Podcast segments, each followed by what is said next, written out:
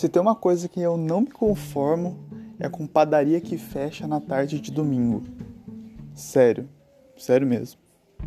Porque não tem nada mais prazeroso do que fim de tarde e buscar um pão quentinho para comer, um pão com mortadela, um cafezinho, enquanto assiste vídeo cacetado ou Dança dos Famosos. E aí, as padarias acham que tem liberdade para poder fechar as portas para descansar, ao invés de fornecer para gente coxinha para assistir o futebol ou um sonho e uma bomba de chocolate para adoçar um pouco a vida.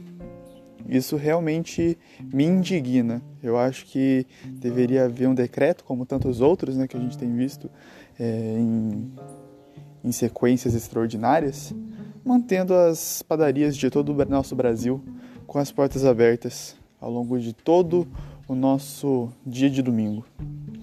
Fica aí a minha reclamação e proposta a todo o movimento brasileiro para a abertura das padarias por tempo integral, horário comercial aos domingos. Fica um abraço aí para todo mundo.